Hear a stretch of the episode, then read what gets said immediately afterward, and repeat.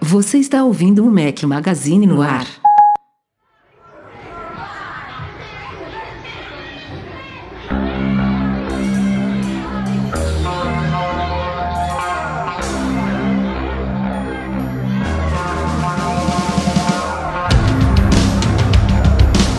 Galera do Back Magazine, bem-vindos ao nosso podcast 192. Estamos hoje ao som de POD. Obrigado ao William Almeida e o Jansen Bispo pela sugestão desta trilha sonora.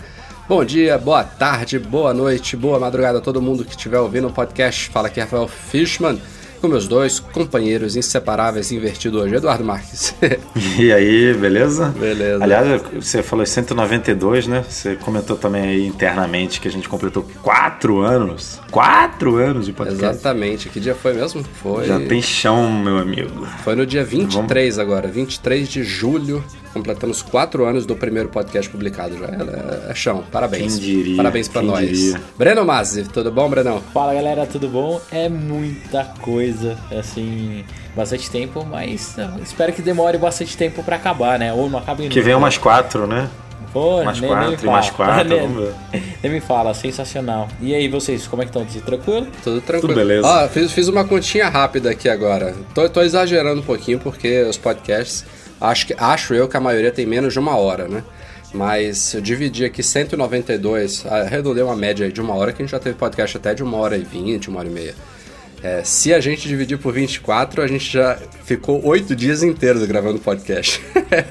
Caramba, é muita coisa. É. E vocês ouvindo, né? Quem ouve desde o primeiro também já perdeu oito dias. Isso que eu ia falar, oito dias a gente falando e, e, e, o, e, o, pessoal ouvindo a gente, né? É. Que bosta. Mas é isso aí, a semana tá bem cheia. É, na verdade, esse, esse podcast de hoje vai ser um dos que tem mais assuntos diversificados, não quer dizer que vai ser o mais longo da história.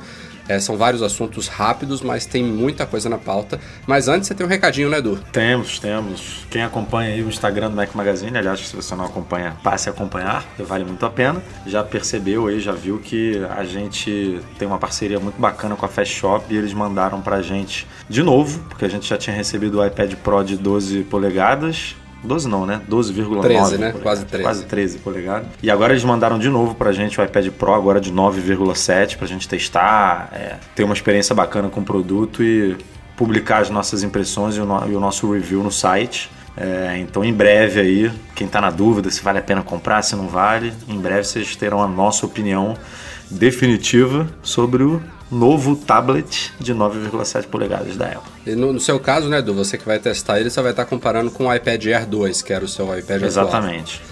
É, é, exatamente uma transi a, a transição do último para o último, né? Assim, do penúltimo para o último. Então, e fazendo é, também uma, que... um, um, comparativo com o iPadão, né? Tanto em tamanho quanto em diferenciais mesmo que ele tem, sim, né? Sim, Tem uma câmera tem, melhor, ele tem o... Ele veio com coisas a, melhoradas, né? A tem tela True, True Tone, Tone, mas a gente vai explorar tudo isso no review que não vai sair nesses dias, né? Tem que dar um tempo pra gente testar. A gente gosta de é, mergulhar mesmo no produto, sentir ele antes de escrever, mas em breve sai.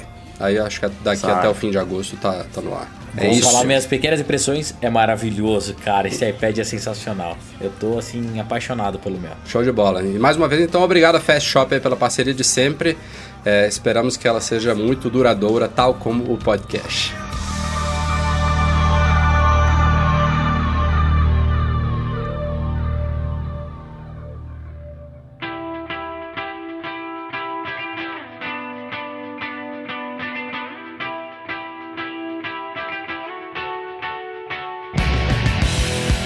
Começando esse podcast de hoje falando de iOS 10. A gente tem acompanhado aí compilados de screenshots é, para os desenvolvedores. A gente já está na terceira versão beta.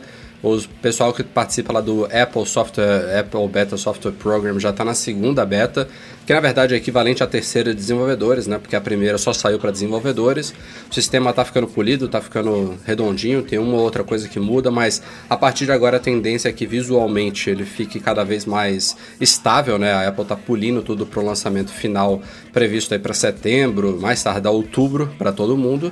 Mas pintou aí na semana passada uma novidadezinha que foi descoberta por acaso a gente viu no Reddit, teve também um vídeo divulgado pelo canal Everything Apple Pro, se eu não me engano, é, que é um novo alerta no iOS 10 que indica quando tem umidade na porta Lightning do iPhone. Inicialmente a gente pensava que era uma coisa só dos últimos iPhones aí, 6S, 6S Plus e SE, mas já tem relatos de pessoas que testaram, doidos, né, porque molharam a porta para testar esse negócio, é, também iPhone 6 e até 5S eu vi. Não tenho certeza, é, não vou confiar assim só porque estão falando, mas aparentemente não é uma coisa dos últimos, últimos iPhones. A Apple já tem um sensor ali na porta Lightning que pode indicar o software quando tem umidade de, é, detectada. E aí ele é, é, alerta o usuário, tipo, ó, é, não conecte o cabo agora, deixe secar porque evidentemente, como a gente sabe, né, eletrônicos não se dão bem com líquidos, então se ele está alertando, o ideal é que você não ignore o alerta deixe secar e depois conecte o iPhone para recarregar, sincronizar dados ou tudo mais. Agora é interessante esse sensor porque ele tem realmente uma comunicação com o software. Os iPhones, acho que talvez desde a primeira geração, ele tem o que a gente chama de sensores, mas são tipo é, uns quadradinhos, um, um, um, pedacinho de material interno no aparelho, isso existe também em Macs, que muda de cor quando está em contato com líquido. É, e é uma coisa física, né? Tipo, é, isso serve para um centro de serviço autorizado ou para a própria Apple, quando abre os dispositivos, ela identificar se aquela, aquele pedacinho de, de material tal ele tiver com uma determinada cor, é porque o, o device já tomou um mergulhinho, alguma coisa do tipo, e isso evidentemente viola a garantia. Esse sensor da ah. porta é diferente, né? um pouco mais complexo para se comunicar via software. É, a gente nunca viu, a gente que é por dentro desse mundo, né? Eu pelo menos nunca vi um centro autorizado ou o pessoal da Apple fazendo essa checagem via software, né? É sempre olhando mesmo ali é pro, fisicamente ali pro meio pro, que uma lanterninha, sensor. né? Exatamente, tipo e, e, e agora deu para perceber que existe esse, essa inteligência. Eu me lembro no, nos primeiros software, né? nos primeiros iPhones, hein, Breno? Ficava na porta de fone de ouvido, dava para é super visível. É, dava pra botar uma lanterninha ali e você via. Eu não me lembro qual era a cor, mas dava pra ver pelo, pelo fone Agora, esse negócio sempre foi meio roubada, né, cara? Assim, não, não roubada do, do ponto de vista, é, digo mais pro usuário mesmo, porque, cara, eu, por exemplo, vou usar o meu apartamento aqui como exemplo, que eu me mudei, e tô com um problema de, de umidade. Aqui, eu comprei um desumidificador, no meu quarto chega a bater 90% de umidade. Como assim, Tipo, velho? é, no fundo do mar. é, cara, é bizarro isso tipo, que você tá passando. É, assim, o iPhone vai apitar, né? Daqui a pouco ele vai gritar, tipo, tá, não, não conecte, não conecte. E, e para quem faz exercício, sei lá, fica suado. Para quem faz exercício na praia, por exemplo, que o Breno comentou. É, tem umas, umas situações que fazem com que o iPhone, com esse sensor, seja ativado naturalmente, né? Sem sem necessariamente é, o usuário tem, fazer alguma coisa errada. Tem os tais falso positivos, né? É, então sei lá, isso é. Mas eu, eu acho é uma que área, esse, é um terreno meio sombrio. Eu acho que esse material que reage à umidade, Edu, ele, ele inclusive reage a depender de quão, quão umidade tem. Então, pode ser que na sua casa ele já comece a mudar de cor, mas não fica do jeito que fica se realmente tomar um banho d'água, entendeu?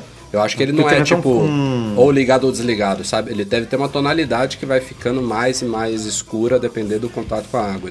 Eu acho que deve ser assim. Teve um leitor nesse post que você fez sobre isso, teve um leitor que falou: "Ah, não, eu testei aqui". Eu falei: "Cara, o que, que esse cara fez?" Tipo, é, bizarro. ele mergulhou. Eu ficou... ferrei aqui o meu device, é, tipo... mais para testar para mostrar para vocês como eu sou legal. Mas ó, só pra gente fechar essa pauta, é, vocês acham que isso pode ter alguma coisa a ver com o futuro iPhone à prova d'água? Porque. Eu, eu, Sim, porque ele vai ser todo fechado, né, Rafael? É isso, mas. O cara vai... Por que, que existe esse alerta nos, nos iPhones então, que não aí, são à prova d'água? Ah, mas aí. Já, Essa que é a minha dúvida, entendeu? O software implementa isso, em todo mundo. Né? Acho. Né? É, também acho.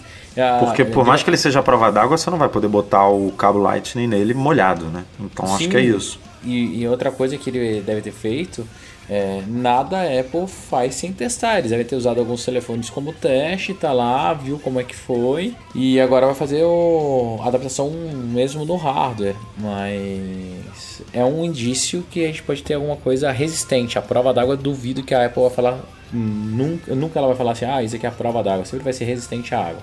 É, mergulhe o seu iPhone na água que a gente garante, né? Isso ela não é, vai falar. Não, não vai falar nunca. É, eu acho que eu acho que o iPhone realmente vai seguir, ao menos no começo, não digo nunca, né? Vai seguir isso que vocês estão falando resistente, mas eu acho que a segunda geração do Apple Watch vai vir sim à prova d'água. Não, o Apple Watch tem que vir. Ah, tem, tem que, que, ser, vir. né? Tem que ser. Não, e, e, lembrando que o iPod, o Apple Watch, a prova d'água, ele tem vários detalhezinhos, né? Que não é só fazer uma blindagem mais completa, é como que ele vai pegar batimentos cardíacos debaixo d'água, ele vai pegar mesmo ou não, como que vai funcionar a refração do, do raio, né? Do, do infravermelho que faz essa contagem. Tem mais uns detalhezinhos que não é simplesmente fechar e lançar. Então a Apple deve estar fazendo muito, muito teste para na hora que lançar funcionar perfeito. A Apple divulgou agora há pouco, no final dessa terça-feira, dia 26 de julho, os resultados financeiros do terceiro trimestre fiscal de 2016. Eu sempre gosto de explicar aqui que trimestre fiscal não necessariamente equivale com o trimestre do ano, e no caso da Apple é realmente isso que não acontece, porque o terceiro trimestre dela acabou agora no dia 25 de junho. Ou seja, o, o quarto trimestre vai acabar em setembro, né? no fim de setembro, é, que evidentemente é o terceiro trimestre do ano. Então ela está um trimestre atrás em termos de ano em relação ao trimestre fiscal. Mas enfim, é, ela divulgou agora os resultados que foram muito bons dentro do, do que ela previa e acima das expectativas de analistas. Não é à toa que as ações dispararam aí depois do, do fechamento dos pregões da Nasdaq. Logo depois que a gente publicou o post, em poucos minutos elas já tinham subido 5%, depois inclusive acentuou. É, eu abri agora aqui, estão quase 7% de, de disparada positiva em relação ao fechamento de terça-feira da Nasdaq. E os resultados foram de 42,4 bilhões em faturamento, 7,8 bilhões em lucro ou 1 dólar e 42 centavos por ação diluída. É, são números que caíram em relação ao ano passado. As vendas de iPhones caíram, as vendas de iPad caíram, embora a receita tenha subido por causa de iPad Pro aí. É, Macs também caíram. É, o que disparou 19% em faturamento foram serviços, isso engloba iCloud, engloba Apple Music, toda essa questão de serviços que a Apple está investindo bastante, diversificando negócios, eu acho que isso está sendo muito bem visto aí por Wall Street. Então, que, que, já teria queda, a gente já sabia desde o trimestre passado, que foi o primeiro é, em anos aí, a gente já tinha discutido em podcast passado, que teve uma queda anual aí dos resultados da Apple, e ela quando ela fez o que chama de guidance, né, que é a previsão para o trimestre seguinte, ela já tinha previsto que esse trimestre de agora também haveria uma queda anual, a segunda seguida, mas as previsões também para o quarto trimestre são boas também, são positivas, e isso também deve ter animado os analistas lá. É, vale lembrar que o quarto trimestre como eu falei, vai até setembro. Então, se ele pegar vendas dos novos iPhones, vai ser só o comecinho do comecinho. O grande trimestre fiscal da Apple mesmo é sempre o primeiro trimestre fiscal do ano dela, então vai ser o primeiro trimestre fiscal de 2017.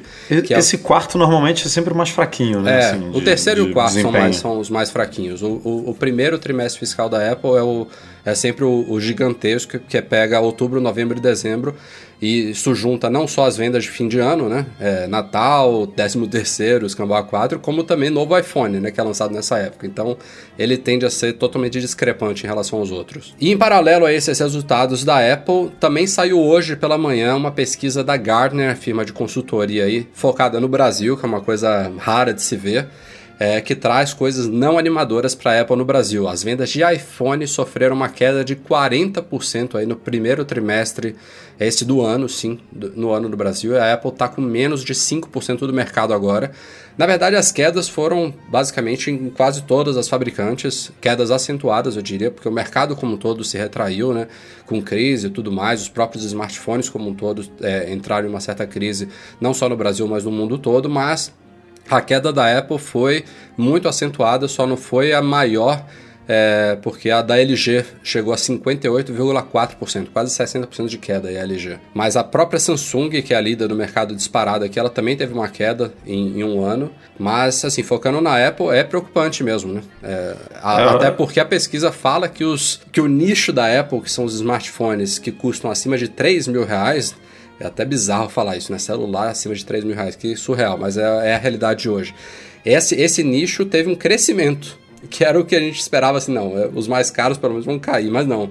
Esse nicho da Apple subiu e ainda assim vendas, as vendas dela tiveram um impacto forte aí. Esse cruzamento aí que é preocupante, né? Ah, porque assim, queda por queda, beleza, todo mundo caiu, a Apple caiu mais, ok, é, é ruim, mas, mas é, dá para entender. Agora, esses celulares mais caros, topo de linha vendendo mais e o iPhone vendendo menos, é, é que não, não dá para engolir, não dá para entender direito é, essa estratégia né, da Apple aqui. Porque se os caras estão vendendo e o iPhone não, é porque realmente tem alguma coisa com o produto. Né? Tem... Agora, eu não sei até que ponto isso também é verdade por conta das vendas lá fora. Né? Tem muita gente que compra iPhone lá fora. É, exato. Eu ia falar e aí esses números, esses números não entram nessa pesquisa, é, obviamente. São vendas tipo, locais, né? É, eu comprei lá fora, você comprou lá fora, o Breno comprou lá fora. Tipo, o nosso ciclo, o nosso círculo aqui todo, basicamente compra fora. Então a gente não entra nessa estatística. Agora, até que ponto isso não é verdade também para uma Samsung, eu não sei dizer. É complicado. E, e, tem outro, outro detalhe importante aí, que apesar dessa queda, apesar de ter menos de 5% do mercado, a Gartner estima que a Apple vendeu 498 mil iPhones no Brasil nesse começo de ano. É, é Aonde? É iPhone pra caramba, viu? Não, bota um preço médio aí. Desenha um preço médio aí. O, o iPhone 6S tá 4 mil reais, né? O 6 tá quanto? 3,5? É, bota, bota, vamos, vamos botar 3 mil, bota vai? 3. 3 mil. 3 mil. Pô, Faz as contas aí. grana mesmo, hein? Pô, 3 mil. Parcelamento em 12 vezes tá bom. Vezes aí. 498, que você falou? É. Um milhão e meio. Um, um bilhão e meio. Um bilhão reais. e meio, meu amigo. Pô, espero que todo mundo. As pessoas estejam baixando Play Kits, comprando no iFood. é. cara, um bilhão e meio no Brasil não tá ruim, não. Agora, um bilhão e meio de reais, né? De reais. Convertendo claro. para dólar, dá pouquinho. É, dá uns 20 dólares. Uma coisa que a gente não falou aí nos resultados financeiros da Apple, mas que foi citado rapidamente, é que as receitas da App Store, que fazem parte inclusive do serviço lá que eu citei que está crescendo bastante, atingiram recorde histórico nesse terceiro trimestre fiscal da Apple. E teve um, um joguinho aí que não contribuiu para isso, como eu falei, o, é, o trimestre fechou no, no dia 25 de junho. Esse jogo foi lançado no comecinho de julho, então ele não entrou em nenhum desses números, que é o Pokémon GO, da Nintendo barra Pokémon Niantic. não, Pokémons. É, Pokémons, né? É, piadinha interna foi o Tim Cook aí na, na conferência dos resultados financeiros. A gente vai publicar até amanhã de manhã todos os destaques. Aí a Apple fez uma conferência em áudio para comentar os resultados financeiros da Apple. É, desse trimestre e o Tim Cook não sabe falar Pokémon. Basicamente isso. Ele fala Pokémon. Como assim não sabe falar? É, ele, ele na, na, conferência ele falou algumas vezes Pokeman, enfim. O pessoal Poke caindo em cima. É, Pokeman. tipo, a parada é. Nossa, cara.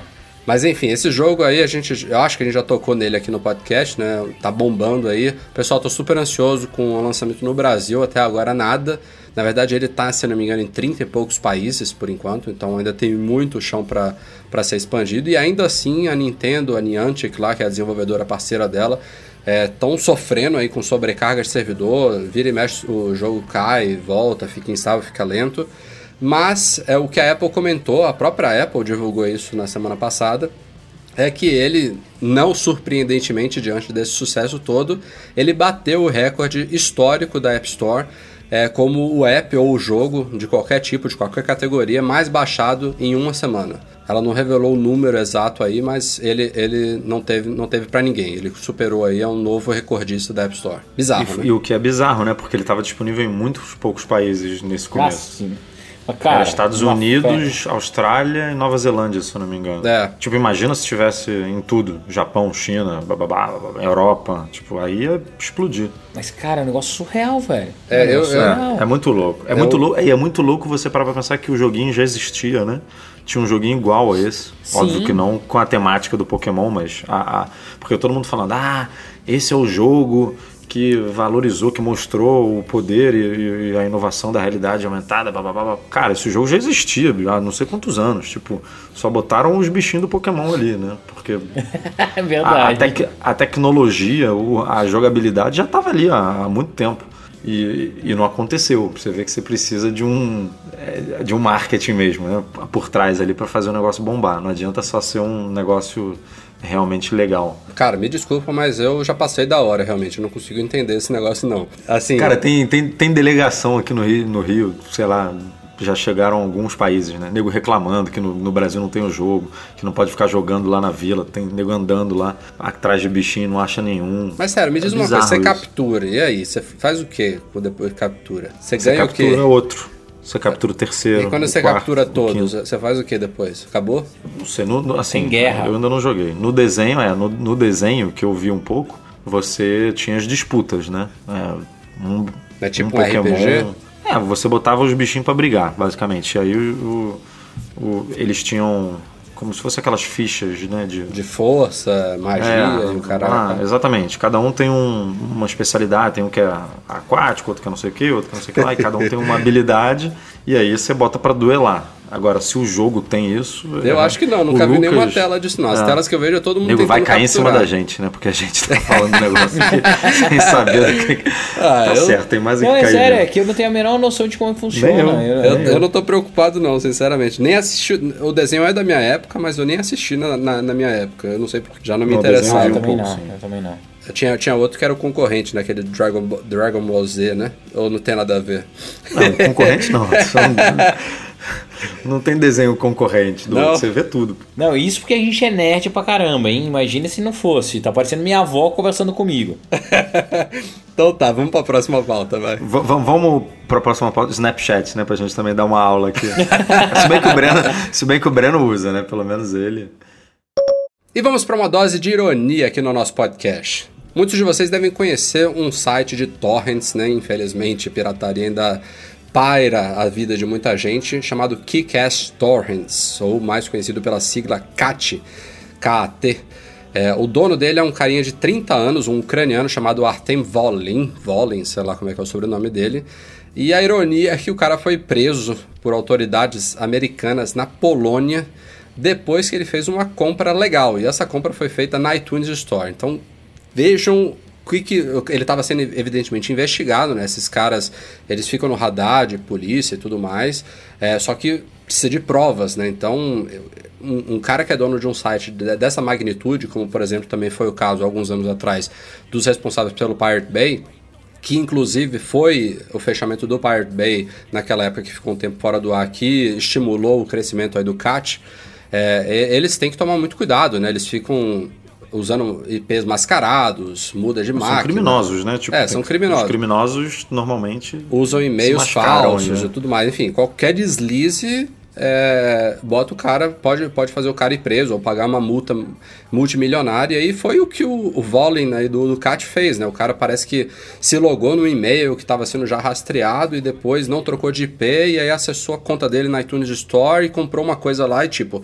é, ele fez um cruzamento tal aí que a polícia falou, não, esse é o cara, a gente agora pode prender ele. Basicamente, é, resumidamente, foi isso que aconteceu. E o site imediatamente saiu do ar, claro, já, já tem comunidade aí se junta para criar e tudo mais, enfim, é, isso não vem muito ao caso, mas é, a ironia é o, é o mais curioso aqui. Agora, por que também que esse cara foi comprar alguma coisa na iTunes que provavelmente estava disponível lá no site dele, eu também não entendi direito, né? Vai ver, foi por isso, né? Não estava disponível e ele. Não, vou comprar aqui pra não, disponibilizar. Ele é, cara, ele é contra a pirataria, porra. Ah, sim, claro. Super. mas eu vi uma galera assim. Que, são as pessoas que usam o site dele, mas ele é contra a pirataria, ué. Ah, só pra vocês terem uma ideia, o valor do site é estimado em 54 milhões de dólares. E tem mais de um bilhão de arquivos pirateados, é a estimativa aí da, da, do, da investigação lá dos Estados Unidos, do Departamento de Justiça. E eu vi uma galera comentando, ah, que para quem fala que a Apple respeita a privacidade dos usuários, pô, pelo amor de Deus, né? Isso aqui é outro. A, a gente sabe muito bem que a Apple, quando o FBI, ou seja lá quem for, é, mandam é, com devidamente amparado lá por um mandado pede alguns dados a Apple dá isso não é, não é novidade e não é segredo a própria Apple acho que de seis em seis meses ou de ano em ano ela bota lá uma um, um relatório né? no site dela um relatório com a, qual governo qual agência pediu tal, quantos dados quantos a gente é, forneceu por por estarem amparados pela lei e tudo Isso é completamente diferente daquela disputa lá que teve com a FBI que, que o governo pedia para Apple mudar o software. Naquela mesma disputa lá com, com a FBI, que, que por conta dos dados é, do iPhone 5C do, do, terrorista, a Apple deu backup né, do, do aparelho para o FBI, deu informações, enfim, tudo que estava ao alcance dela na teoria foi passado. Então, Exato. uma coisa não tem nada a ver com a outra. E, tipo, não é a Apple se fingindo de boazinha uma hora e, e agindo por trás em outra. São, tá tudo no mesmo barco. Tinha um tempo que o rumor de Apple Car estava meio adormecido, mas da semana passada para cá pintaram algumas coisas aí que reaqueceu bem. Primeiro, é, um pit stop, entre aspas, aí, inesperado. A apresentação dele que estava prevista, e segundo rumores, é claro, né? Porque a Apple nunca vai nem admitir que está trabalhando num negócio desse. Tinha rumores que falavam de 2019, mas o mais certo era 2020. Agora fala-se que a previsão da Apple para apresentação do projeto foi para 2021. Não que faça lá muita diferença isso, porque são quatro, cinco anos aí pela frente, não vai, não vai mudar muitos planos e também... É, Mais alguns bilhões no cofre da Tesla só. Também, é, tá, isso tá sim. Boa. Mas assim, eu digo pra gente não faz muita diferença esperar 4, 3, 5 anos aí, tá, tá longe.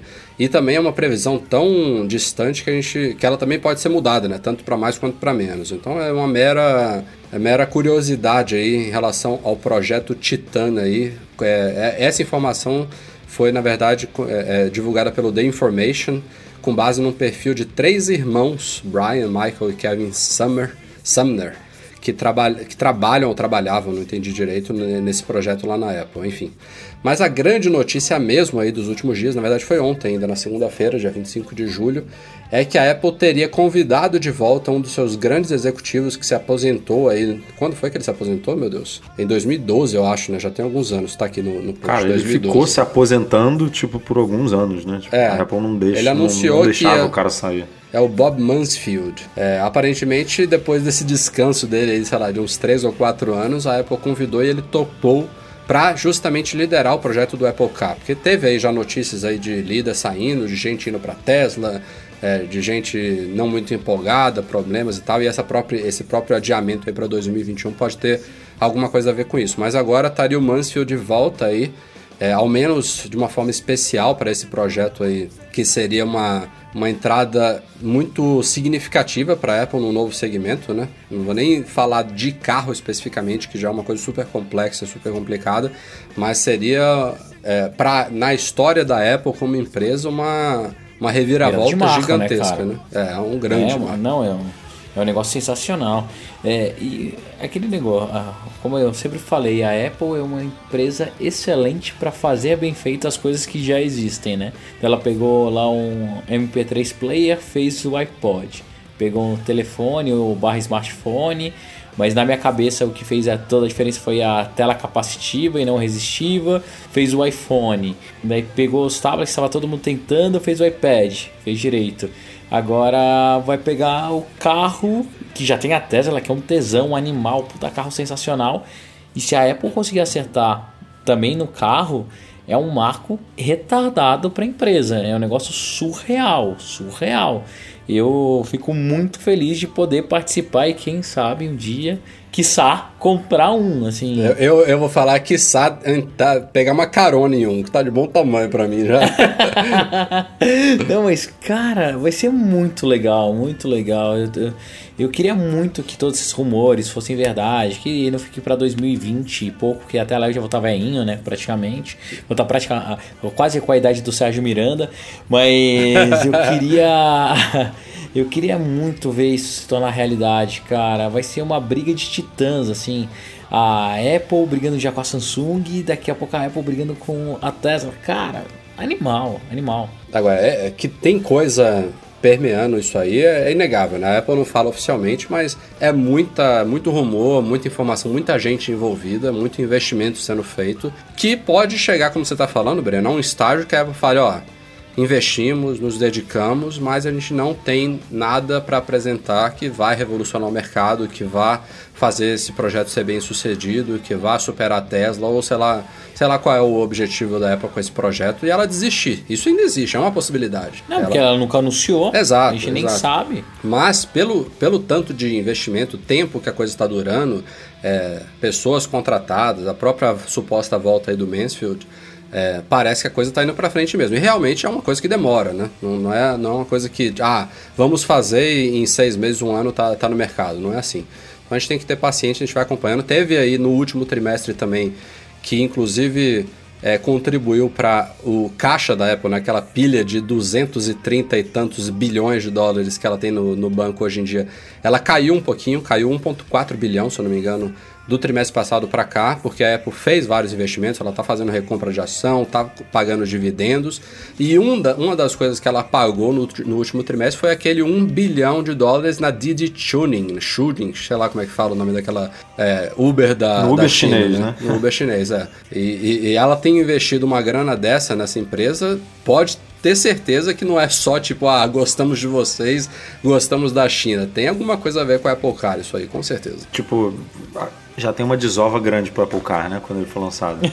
é, a, Uber chinês. É, exatamente. Cara, eu não sei se é isso. É, eu também é, não, não. Eu falei aqui eu da boca pra fora. Eu passo mais em conhecimento, entender como o comportamento. É... Cara, tem tanta pode, informação Pode ter relação até pegar. com mapa, né? Na China, a gente não sabe. Tipo, alguma coisa sei lá, mapeamento lá do, dos um monte de, de carro rodando na China, a Apple consegue de alguma forma informações sobre isso, enfim, é muita coisa. Mas sem dúvida é o projeto mais diferente dentro da Apple, né? se ele realmente nascer. Porque hoje a gente tem celular, tem tablet, tem computador, tem relógio, bota aí muitas aspas, TV, né? E o carro seria o mais fora da curva do que a gente já viu, né? E já que a gente está falando de rumores, vamos voltar para iPhone. Vamos falar de iPhone 7, né? Botar aspas aí que a gente não sabe o nome. Tem até já, gente já especulando que vai ser iPhone 6 SE. Olha que bizarro. É, mas enfim, falando do iPhone que Samba será lançado. Do doido. É, do iPhone que será, será lançado nesse ano, o Evan Blass, que é o Evelix lá no Twitter, um cara que tem boas fontes aí. Não quer dizer que seja infalível ele soltou aí no fim de semana que o iPhone 7 será lançado na semana de 12 de setembro. É, e inicialmente ele falou só isso, né? será lançado na semana de 12 de setembro, que é uma segunda-feira. É, eu juntei os pontos, inclusive falei que era muito óbvio ele, ele declarar isso. A gente pegou as datas aí desde o iPhone 5 e são todos na mesma época, né? Varia, sei lá, 5 dias para mais ou para menos. É, são todos mais ou menos aí nessa época de 12 de setembro, então é fácil para ele falar que o evento seria nessa semana. Então eu especulei inicialmente que a keynote aconteceria ou no dia 13 ou no dia 14 de setembro, que é uma terça ou quarta-feira, com o iPhone chegando ao mercado na sexta-feira da semana seguinte, ou se for como em 2015, né? A Apple botou outra semana de espaçamento entre o evento e a chegada ao mercado. Então, ou chegaria na semana na sexta-feira da semana seguinte ou na sexta-feira de duas semanas depois. Só que aí o próprio Evan voltou depois e falou: "Não, ó, eu, na verdade, não quis dizer do evento e sim da chegada ao mercado. Ou seja, o iPhone chegaria ao mercado na sexta-feira, dia 16 de setembro. Ou seja, a keynote, se isso for verdade, não seria no dia 13 ou 14, seria no mínimo numa semana antes, né? No, na primeira semana de setembro. Ou, de novo, como eu falei, se ela for manter as duas semanas de espaçamento, o evento poderia ser excepcionalmente no fim de agosto, que eu acho muito improvável. Então, assim, que vai ser alguma coisa nessa época, vai. O calendário está aí, a não ser que a Apple mudasse drasticamente, mas já são aí praticamente cinco anos né, que a Apple mantém o mesmo calendário, porque estrategicamente faz muito sentido para ela, diante de tudo que eu falei no começo do podcast aí com relação ao trimestre fiscal, principalmente. Então, seja Keynote, seja o aparelho chegando ao mercado, a gente vai ver uma grande movimentação aí nas primeiras duas semanas de setembro, eu imagino. Então vamos lá, Rafa. Uh, a gente está falando que setembro o, você aposta o Keynote que semana? Então, eu, eu, como eu falei no post, né? Eu, eu acabei depois ficando com cara de besta porque eu falei, ah, é muito óbvio que a Keynote vai ser dia 13 ou 14. depois que ele mudou, e ele está afirmando aí, com base nas fontes dele, que o, o iPhone vai chegar ao mercado no dia 16, que é uma sexta-feira, 16 de setembro, a Keynote, eu, eu especulo que vai ser ou dia 6 ou dia 7, né? Uma terça ou quarta-feira de setembro. Então, a Keynote é o dia 6 dia 7, pré-venda no dia 9 e chegada ao mercado no dia 16. Que foi como ela fazia até 2014, né? No ano passado que ela Não, passou. Ia, ia ser lindo, mas é, eu acho que vai ser mais pra frente. É, na, na, verdade, assim, não é tão antecipado isso aí, porque eu não me lembro se foi no ano passado ou no ano retrasado, o iPhone chegou ao mercado no dia 19 de setembro. Então ele tá falando que agora vai ser dia 16, então é basicamente três dias antes só, mas é, enfim, eu tô achando que o anúncio em si sair no dia 6 já de setembro é bem cedo. Que dirá antes, em agosto, né? Dia 30 ou 31. Aí Cara, dia 6 é o, é, seria o, o mesmo dia do ano passado, né? Correspondentemente, é. né? Eu, eu, não sei. Correspondentemente, chuto... é. Tipo, terça-feira, a primeira terça-feira de setembro, basicamente. Eu chuto o iPhone Keynote na semana do dia 12, pré-venda no, no dia 16 e loja dia 30. É, é, eu, eu, realmente a gente vai ter que testar aí. O Evan, ele, como eu falei, ele tem fontes. É, é ele, mas ele, ele claramente. Ele não é especialista em Apple, tá? Se enrolou ali, porque se, se ele quisesse realmente falar isso que ele falou, ele pode, era muito fácil, porque o iPhone nunca foi, nunca chegou às lojas. Na segunda-feira. É, não é, num, num, dia diferente de uma sexta, né? O evento não, o evento pode ser terça, quarta, segunda, sei lá, o evento varia. O iPhone sempre chegou na sexta. Então era muito mais fácil de falar. O iPhone vai começar a ser vendido dia 16 do que falar na semana do dia 12. Tipo, não fez sentido isso. Para mim. Eu também ele, acho que não. Ele deu uma, uma, sei lá, fez as contas e falou: ih, não, o evento vai ser dia 6. É, tem grande chance de ser dia 6 ou 7. Então, na verdade, na semana seguinte é quando o iPhone chega. Então eu vou soltar isso aqui. Óbvio, ele tem fonte. É, mas eu acho que ele se enrolou. Mas o que importa mesmo, sabe o que, que é? É que todo mundo que for pro Mimi Tour 5 vai comprar iPhone. Vai. Ah, é verdade. É, seja chegando no dia 16. Oh, de, de, desculpa. Chega. Che, é, é, seja chegando ao mercado no dia 16, no dia 23 ou dia 30 de setembro, que seria na pior das hipóteses aí, a gente vai estar tá chegando lá, né, no, no dia 7, não, no dia, desculpa, no dia 9, né, a gente sai, é, dia 8, desculpa. 8 de outubro. A gente sai de, do Brasil no dia 7 à noite de outubro, chega lá no dia 8 e vamos ficar lá até o dia 15, chegando de volta ao Brasil no dia 16 de outubro. Então é, vai estar tá o iPhone aí nas lojas há duas, três, no máximo quatro semanas aí. Então vai ser muito bacana para quem for viajar com a gente. E as vagas estão praticamente fechadas. Na verdade, é, se os trâmites todos agora, que evidentemente é, leva um tempinho, né, pessoal? confirmando documentação, passando cartão de crédito, dando entrada e tudo mais. Se todo mundo que já se cadastrou é, fechar aí, a gente já tem um grupo até super lotado. Já vai ter gente que vai ficar de fora. Mas. Pô, daqui vale... a pouco já, já, ah. já confirmo o MM Tour, o MM Tour 6, Exato. quase. Daqui a pouco. É... é ninguém fica de fora. Não, não é. eu digo dessa específica. Não, fica de não fora. quero que ninguém do... fique de fora, não. Mas. Essa viagem de outubro. Ó, oh, galera, vai lá, faz inscrição, mostra se tá afim, qualquer coisa a gente divide o grupo. Os caras mais chatos ficam com o Rafael e os mais legais ficam comigo. Fica tranquilo. A gente faz dois grupos. É. Quem tiver Porra, interesse. Eu vou ficar com quem? Ah, deve ser se divide, ser é mais bonzinho, né, Edu? Então. É. Brincadeira. Quem tiver interesse. É moral, tá vendo? Vai lá em macmagazine.com.br barra tour, tem todas as informações da viagem, datas, preços e o formulário para cadastro. A gente entra em contato com vocês, beleza? E uma notícia aí de última hora também, agora há pouco, antes da gente gravar o podcast. É, muitos de vocês já devem ter visto, ou se acompanharam todos, ou visto, visto um ou dois soltos, enfim. Tem um quadro do, do programa The Late Late Show do James Corden chamado Carpool Karaoke, Karaoke, sei lá como é que fala, é, que é o James Corden, né, que é um dos apresentadores aí da CBS, da TV americana CBS, num carro com um artista ou uma banda é, passeando pela cidade e cantando músicas, fazendo um karaokê no carro ali. Ele canta, os artistas cantam, batem um papo, assim, um quadro que bombou aí de popularidade no YouTube. Tem, inclusive, o último deles foi feito com a Michelle Obama, né, a esposa do Barack Obama. Já tem mais de 32 milhões de visualizações no YouTube, então fez muito sucesso. Eles soltam um novo a cada semana, a cada duas semanas. E a Apple abriu o olhão para isso aí e comprou os direitos de fazer uma série de 16 episódios inicialmente do Carpool Karaoke, é, exclusiva para o Apple Music. Mas tem alguns poréns aí. Primeiro que aparentemente o James Corden não vai ser o apresentador desses vídeos produzidos para a Apple. Ele é, ele está como um produtor da atração. É, a gente não sabe exatamente quem é que vai estar tá dirigindo ali, quem vai estar tá entrevistando, mas o que se sabe é que não seria o Corden. E o, o quadro do programa dele na CBS ainda continuaria. Então ele continuaria apresentando lá, fazendo os vídeos dele, publicando no YouTube, mas a Apple teria um, uma versão independente exclusiva para o Apple Music. E isso está previsto para o ano que vem. Então é muito curioso em vários aspectos. Né? O Edu, por exemplo, a gente estava discutindo logo quando saiu a notícia que um, um negócio que já está consolidado de forma gratuita, né? seja na TV lá dos Estados Unidos aberta, seja no YouTube para todo mundo, você fechar assim para um serviço que é pago para assinantes é uma coisa estranha, né? uma um quebra de paradigma que pode incomodar algumas pessoas. O fato do Corden não participar, é, ao menos inicialmente é o que se sabe, né? Também eu vejo como uma forma, de, de, forma muito negativa, né? Porque ele é a cara do negócio, ele é o que dá o carisma, enfim, ele canta bem para um apresentador, enfim.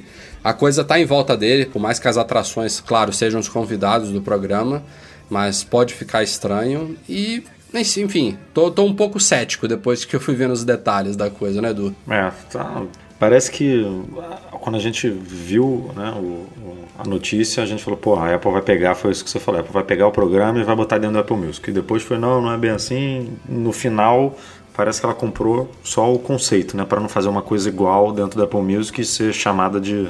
Plagiadora. É, de plagiadora, exatamente. Falou, não, vamos fazer um... Vamos fazer um, uma proposta aqui, enfim, fazer um acordo com, com a galera que criou isso para... Porque se você parar para pensar, tem tudo a ver mesmo com Apple Music, tem, tem tudo a ver com, com música, né? com divulgação de música, com divulgação de, de artistas. Se a Apple quiser divulgar alguns artistas, são 16 né, é, episódios, pega, pega ali, ah, quem que vale a pena dar uma alavancada, enfim, bota dentro desse, dessa série, mas perde totalmente o, o, a essência ali da série, não ser com, com o apresentador que, que já está fazendo o negócio, enfim, não, não seguir as mesmas é o mesmo conceito e, e, e, o mesmo projeto que já, que já deu certo, né? que, que já é famoso e que é, já dá o que falar. Então, é, bem o que o Bruno colocou no post. Né? Assim, parece que, ainda mais com como o programa vai continuar, eu não sei se, se a ideia da Apple vai dar tão certo a ponto de, de fazer sucesso. E, e, e, o Ed Kill, né, que é o cara que comanda essas coisas na Apple, ele tá meio que se contradizendo já, né? Há pouco tempo ele falou, não, a nossa intenção é fazer parcerias com os produtores de conteúdo, a gente não quer brigar com eles, e aí tá a Apple investindo aí num negócio exclusivo e tal, meio que tirando o conteúdo de outras emissoras, enfim. Não sei bem como caracterizar isso, mas também não, não dá para ficar com, com esse discurso meio hipócrita, né? É óbvio que a Apple quer ter é, conteúdos e oferecer mimos que justifiquem e agreguem valor para o serviço dela, né? Seja o Apple Music ou seja futuramente aquele rumorado serviço de streaming de vídeo a lá Netflix dela, ela sempre vai. Não, não, não basta só depender dos outros, né? E, e fazer desse isso um meio de transmissão de conteúdo. Ela tem que ter conteúdo original. Não é à toa que o Netflix está bombando tanto aí. Os caras descobriram a fórmula de sucesso e o investimento em séries próprias só aumenta ano a ano, né? Então, é, não, não tem muito para onde a Apple correr, não. Esse discursozinho de que, ah, não, a gente, a gente quer ficar bem com todo mundo, não vai colar por muito tempo, não. Não, e a Apple ela tem que entrar de uma vez e fazer direito, né? O meu maior receio desse conteúdo que ela tá fazendo é ficar um negócio remedado. É, cara, é um, é um formato que não é um formato, que vai ser vídeo, vai ser só áudio, como vai ser, que é o apresentador que não é o apresentador, então... Cara, Apple, faz direito, aprende com Netflix. Na verdade, Apple, compra o Netflix logo, tem dinheiro em caixa, velho. Vai e compra tudo. Compra o Netflix, compra o Spotify, acaba logo com a brincadeira. E, pronto. e, e, daí vira a nova umbrella do mundo e pronto. Resolve assim. Olimpíadas chegando, muita vergonha para o Brasil até agora, nesses preliminares, meu Deus do céu, viu, amigos? Mas não vamos entrar nesse mérito aqui, não. Vamos falar de Apple. É, saiu aí a, a revista GQ, GQ, ela divulgou aí em primeira mão, depois a Apple já confirmou aí que a Apple vai lançar uma série de pulseiras especiais temáticas aí de países, são, se não me engano, 14 diferentes que ficaram muito legais, na minha opinião. Claro, não todas, mas ao menos metade delas eu gostei muito das combinações dos designs. São todas aquelas pulseiras de trama de nylon, que é uma das últimas que a Apple lançou aí, é, com, com a temática das bandeiras de países, óbvio que tem do Brasil, tem dos Estados Unidos, tem uma da Nova Zelândia que foi muito legal, do Reino Unido, a da Austrália ficou muito brasileira, por sinal. Mas enfim, tem todas lá no nosso post sobre isso. E essas pulseiras vão ser vendidas exclusivamente na Apple Store do Village Mall, lá no Rio de Janeiro. É, a Apple não disse por quanto tempo, não sei se também vai ser só durante as Olimpíadas ou se ainda fica à venda um tempo depois. Mas o fato é que elas vão ser exclusivas lá dessa loja. É, pelo que a gente entendeu, não vai nem ser vendido online, nem na loja do Morumbi, vai ser só lá no Rio mesmo. E é, também rolou uma polêmicazinha inicial com relação ao preço, porque a GQ falou: ah, não, elas vão custar 49 dólares, que é o preço das pulseiras de nylon lá nos Estados Unidos. E aí o pessoal começou a falar: não, como é que ela vai cobrar em dólar aqui? Ou será que vai converter e vai ser 160 reais? Nada disso. A, a assessoria de imprensa da Apple Brasil já confirmou para o Mac Magazine e para outros veículos que o preço vai ser o mesmo oficial das pulseiras de nylon aqui, ou seja, 329 reais que dá mais ou menos uns 100 dólares. Ou seja, os gringos que já compraram uma pulseira de nylon lá fora vão pagar o dobro aqui, que nem a gente faz desde sempre. Bem-vindo, gringaiada! Bem-vindos! É. Bem Esse é o Brasil. Vejam como o nosso país é maravilhoso, encantador. O Rio de Janeiro é uma das maravilhas do mundo. E é isso. Bem-vindos. E eles não podem nem bastante. parcelar, cara. não, eles não parcelam nada, né? Mas, cara, bem-vindos, eles vão ficar felizes, bem felizes. De, não, vai, vender, vai vender por horrores isso aí, pode ter certeza. Vai, cara, não, eu fiquei super animado na hora que eu vi o post, depois que eu vi o update com preço real, eu falei, ah, não, deixa quieto, passa as Olimpíadas. Não, é, eu já tenho uma pulseira muito cara do meu, do meu Apple Watch e tá bom demais. Como sempre, antes da nossa leitura de e-mails, um recadinho sobre a nossa MM Store, a nossa loja online lá em store.macmagazine.com.br. O lançamento da sexta-feira passada foi um produto próprio, exclusivo, que é um suporte de colo para notebooks. A gente lançou aí é um acessório super legal, super bonito, bem construído, que é para quem gosta de usar o MacBook no colo, né? A gente fala MacBook, mas serve para qualquer notebook, é bem espaçoso. Ele mas tem fica um... mais bonito que o MacBook. É, fica mais bonito, né? Ele tem uma base em borracha que eleva o MacBook e facilita a ventilação da máquina e fica, gente, muito confortável de usar no colo. É, claro, se você estiver na sua mesa, você não vai deixar isso em cima da mesa, mas se você estiver no sofá, na cama e tudo mais, é sensacional usar o computador assim. Inclusive, a nossa ideia de trazer esse produto veio porque eu já tinha um, um suporte similar aqui em casa, já tinha muito tempo. É, o André, que é nosso sócio, o André Zanuto, nosso sócio lá na loja, ele viu e falou: não, a gente precisa é, confeccionar um produto desse e vender na loja porque é sensacional. Ele não conhecia. E aí tá aí para vocês é, procurem lá pelo suporte de colo para notebooks lá na MM Store, porque é realmente muito bacana, está com preço excelente, mais barato do que produtos similares vendidos em outras lojas por aí, e a gente garante a qualidade, está bem legal. E vamos então aos e-mails enviados para noar.mecmagazine.com.br, começando com o Tiago de Oliveira.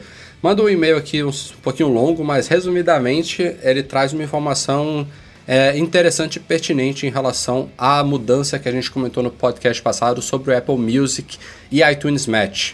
É, ele comenta aqui uma coisa que eu não tinha pensado, a gente também não, não descobriu, que seria um, um motivo para alguém é, ainda resolver manter o iTunes Match em paralelo ao Apple Music, que é a questão do acervo musical.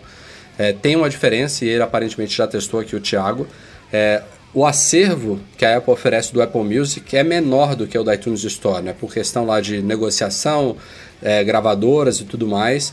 A iTunes Store tem uma quantidade, não sei exatamente hoje os números é, comparativos, mas ela tem um acervo um tanto maior do que o que está disponível para streaming no Apple Music. Então, o que acontece com isso é que quando você não tem o iTunes Match você é simplesmente assinante do Apple Music, ele vai fazer o pareamento das músicas, ele se baseia no, no acervo do Apple Music. E como, e como esse acervo não é tão grande quanto o da iTunes Store, é possível que você tenha que fazer mais uploads de músicas lá para sua conta do iCloud, em vez de fazer só o match é, nas músicas que estão no acervo do Apple Music. Assim, não é também muito preocupante, porque tem bastante não, não espaço. acho que vale os 25 dólares. Não, é isso que eu ia falar. Não, não, não, não acho que vale, mas para quem. Eu também acho que não é uma. Quem, quem queria saber se tinha realmente alguma diferença, é, vale citar aqui. Então, obrigado ao Thiago pela observação aí.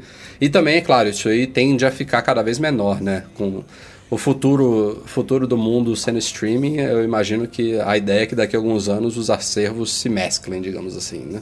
Mas vamos lá. Cláudio Cabaleiro, é, tendo em vista a larga base de fiéis que o iPhone tem, é, o que vocês acham de a, de a própria Apple lançar um serviço de assinatura para iPhones? A coisa poderia funcionar mais ou menos como Claro App e tudo mais. Enfim, ele tenta explicar que a ideia dele, Cláudio, a Apple já tem isso. Basicamente chama iTunes, iPhone Upgrade Program, não é isso, Edu? É, mas ele não está disponível no Brasil, esse é o detalhe. Ele já existe. Está em alguns poucos países, né? Estados Na Unidos, verdade, Canadá, acho que alguns da Europa. Na verdade, o Claro Up nada mais é do que a versão abrasileirada dele, é. que a Apple deixou na mão da operadora para a operadora cuidar, né? Então. E, e o Claro tem o então, seguro aqui, que faz mais sentido Exato. no Brasil, mas a, a base é a, é a mesma, né? Você paga uma. Basicamente é que uma lá eles colocam o Apple Care. É, é, é, Lá em vez de ser seguro é Apple É uma Care, garantia exatamente. estendida. É, você paga uma mensalidade, né, eternamente, digamos assim, e você pode trocar de aparelho de ano em ano. É basicamente isso que o iPhone Upgrade Program é. Você escolhe sua operadora, seu plano, tudo mais, ele define uma mensalidade e pronto, você tem um iPhone novo todo ano. Mas sim, é, isso existe lá fora e pode ser que ainda chegue aqui, né, independente de, claro, ter, pode ser que ainda chegue. Me surpreende as outras operadoras não terem feito nada para rebater isso ainda aí, porque é, a ideia é muito boa. Seguindo em frente, o Júlio Madeira. Vocês não ficam preocupados com a linha de produtos da Apple estar crescendo demais? É muito modelo de MacBook, iPhone, iPad, Watch, Apple TV à venda. Sei que a capacidade logística da Apple melhorou muito e as lojas ajudam no processo decisório de compra, mas sempre me lembro do que o Steve Jobs dizia sobre deixar a linha de produtos a mais enxuta possível. O que vocês acham? Digam vocês que depois eu digo. É, eu acho que ele tá certíssimo. É o que eu mais comento no podcast. Eu fico desesperado em ver que ah, só de iPhone a gente já tem 200 modelos diferentes. Daqui a pouco vai ter um monte de modelo de Mac, um monte de modelo de iPad, iPad Pro 9, 12, 7, 23, com caneta, sem caneta, roxo, amarelo, vermelho, com Wi-Fi, sem Wi-Fi. É, cara, tá ficando um negócio bizarro, bizarro. O que mais me encantava na loja da Apple é que minha mãe, minha avó ou eu, a gente entrava e conseguia sair com o produto, comprava. Hoje não, hoje você praticamente tem que fazer um estudo de caso para ver ah, qual que é o melhor iPhone ou o melhor iPad que vai me atender, com caneta, sem caneta, é, com quanto giga, é o S, é o normal, é o Plus, é o convencional. Puta, é uma loucura, velho. É Edu, o que, que, você acha? Cara, eu concordo com ele, e eu, mas eu, por outro lado, acho que esse é um problema muito simples de resolver em algumas linhas. Né? A, a linha Mac, para mim, é a mais bem resolvida. É, o único problema que existe hoje, entre aspas, é a transição né, do, do MacBook Air que está ali meio que perdido entre o MacBook e o MacBook Pro. Mas eu acho que em breve ele deve sair e aí a linha fica bonitinha, né? Um iMac, o desktop, Mac Mini, Mac Pro, notebook também, MacBook, MacBook Pro, enfim, fica tudo muito, muito tranquilo. No iPhone e no iPad o que incomoda é esse aquele legado, né? Ficar vendendo os, os modelos antigos que já foram lançados um, dois anos atrás, né? iPad Mini 2, é, iPad Air 2, tipo, lançou o novo, deixa o novo vendendo. Aí não, não, não, teria essa confusão que tem hoje. Mesma coisa com o iPhone. É, bota o iPhone novo vendendo e, e é isso. Tipo, não, não, precisa ter, ter modelo de dois anos atrás, três anos atrás, de um ano atrás vendendo. Isso, na minha opinião, óbvio que isso impactaria financeiramente, bababá, bababá, mas é o que eu acho. Vende o que tem de melhor e, e, e essa é, só, essa é a proposta da Apple. É, agora, o Watch realmente aí complica porque é uma coisa mais pessoal, né? Tipo, aí eu vejo também um, eu não sei como seria o meio termo disso, porque eu acho que um modelo só não resolve e, e a, a, quantidade de pulseira e de modelo e de negócio que tem hoje também não vejo com bons olhos. Então não sei qual seria a fórmula correta para poder resolver esse problema. É, eu concordo contigo, Edu. Também concordo em partes com o Breno. Só completando, você falou de quase todos. A Apple TV também tem um probleminha que eu acho que foi essa questão dos 32 e 64 GB.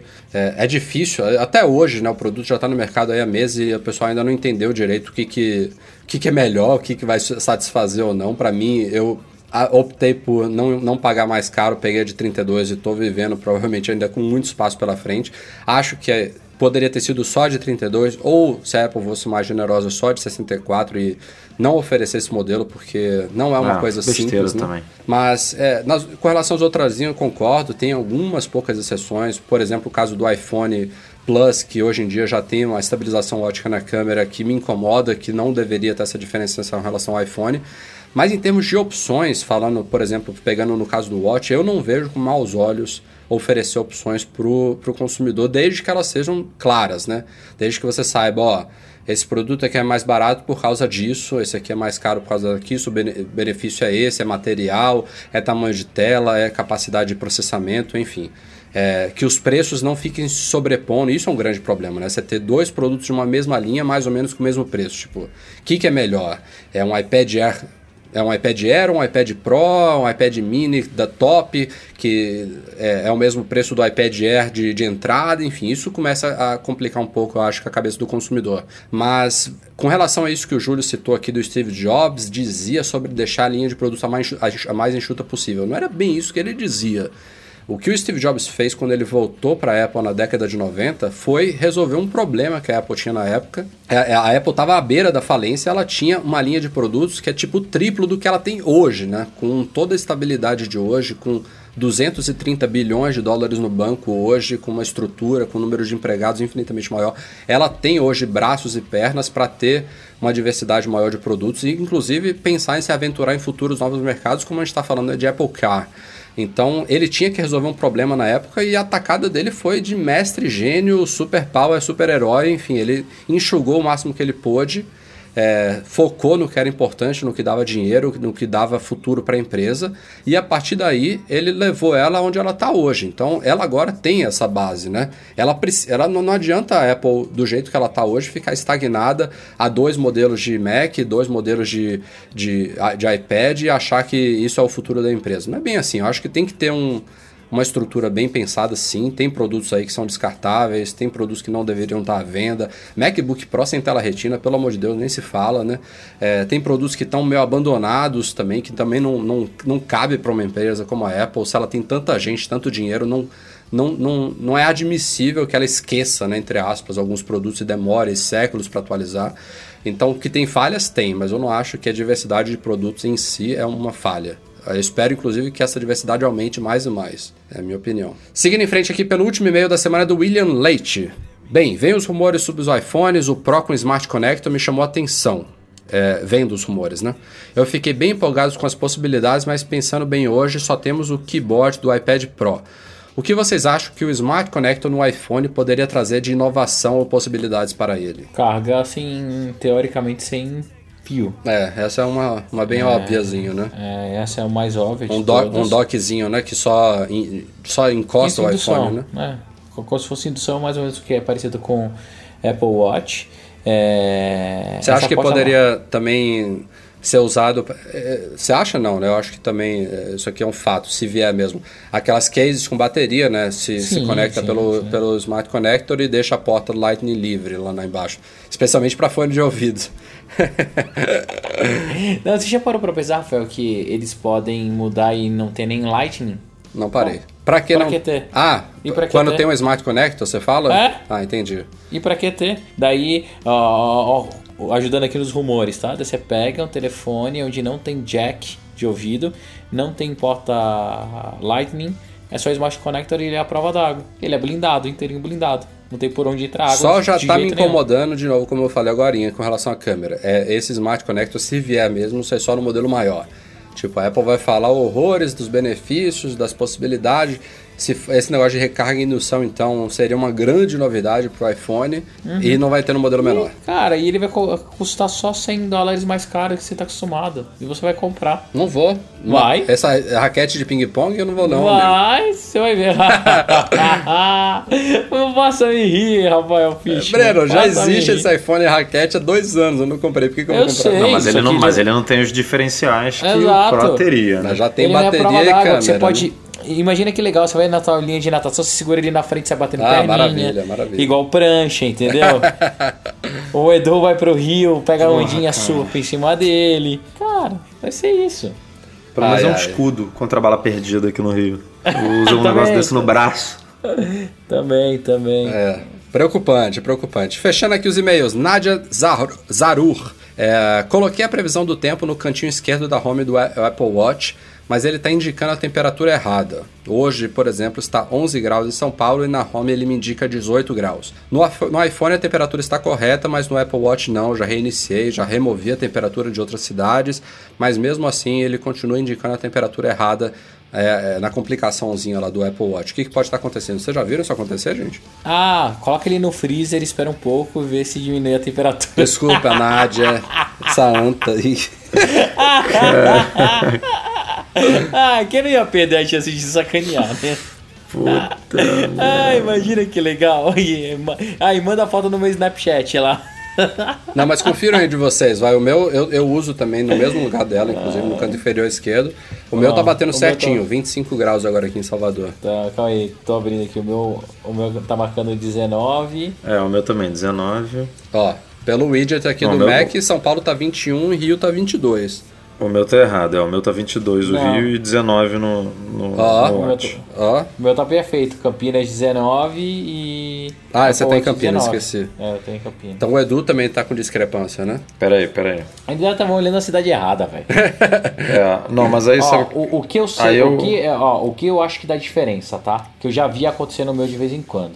No iPhone, geralmente, ela abre e olha o que pega por geolocalização e você deixa no Apple Watch uma cidade fixa. Hum. Exemplo, se é, eu acontecia isso quando eu estava em São Paulo e Campinas. No meu Apple Watch continuava mostrando o negócio de Campinas, mas quando eu estava em São Paulo, eu estava lá em São Paulo. Não, não, mas daí, você, você, falou a, um negócio que não era bem isso, Breno. Não, mas o Watch ele pega também o, o, o do localização. Não, mas, pega, mas você tem que, você, você, tem que escolher. Você falou de uma coisa, Breno, que me lembrei de outra aqui. Tem essas temperaturas gerais de cidade, né? Tipo, se você bota na busca, temperatura de São Paulo, que tem uma geral.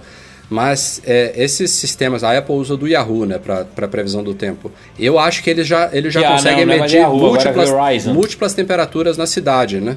Tem áreas da cidade que tem pontos de temperatura diferentes de outro. Então, isso também pode ser uma pista. Mas por que, que o iPhone não indicaria o mesmo do Watch se eles estão no mesmo lugar? Então, é, não, isso, isso eu não sei. É, cara, o que eu acho que acontece é. O meu, por exemplo, aqui, os dois estão é, ajustados para geolocalização. Se você abrir o, o, aplicativo do Apple Watch, você vê que o primeiro íconezinho, pelo menos no meu, é aquela setinha do GPS. E os outros são pontinhos, que são em cidades que eu tenho é, registradas. E a, o meu sempre fica no, na geolocalização, que nem o, o, o iPhone. E no iPhone está um e no Watch está outro. Tudo bem, não é uma diferença tão grande quanto a dela.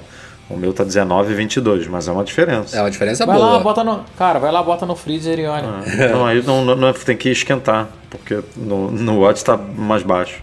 Mas ó, eu, eu, falando assim, eu, eu me lembro que teve uma vez só, não é o caso agora, acabei de abrir o app aqui no iPhone também, que a setinha, tanto a setinha quanto a minha a cidade de Salvador estavam indicados como Salvador, mas na setinha tava um, um, grau a menos do que na cidade. Eu já vi isso acontecer Mas aí tudo bem, aí é porque você está numa região. Isso, é isso que eu tava setinha falando, que é diferente da, da, daqui, sei lá, é, o Salvador. 7 graus é, é muito. Né? É, no, é no elevador lá, no, no ponto turístico. Tipo, ali que eles tiram a temperatura de Salvador. E na tua casa é diferente. É, pode ser. Mas 7 graus é muito no caso dela. No seu, eu já acho muito 3 graus para ter essa diferença. Mas ainda é possível.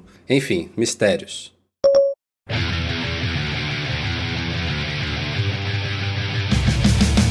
Bom, galera, vamos ficando por aqui. Este foi o Mac Magazine no número 192. Obrigado a todos pela audiência. Breno Edu, um abraço até semana que vem.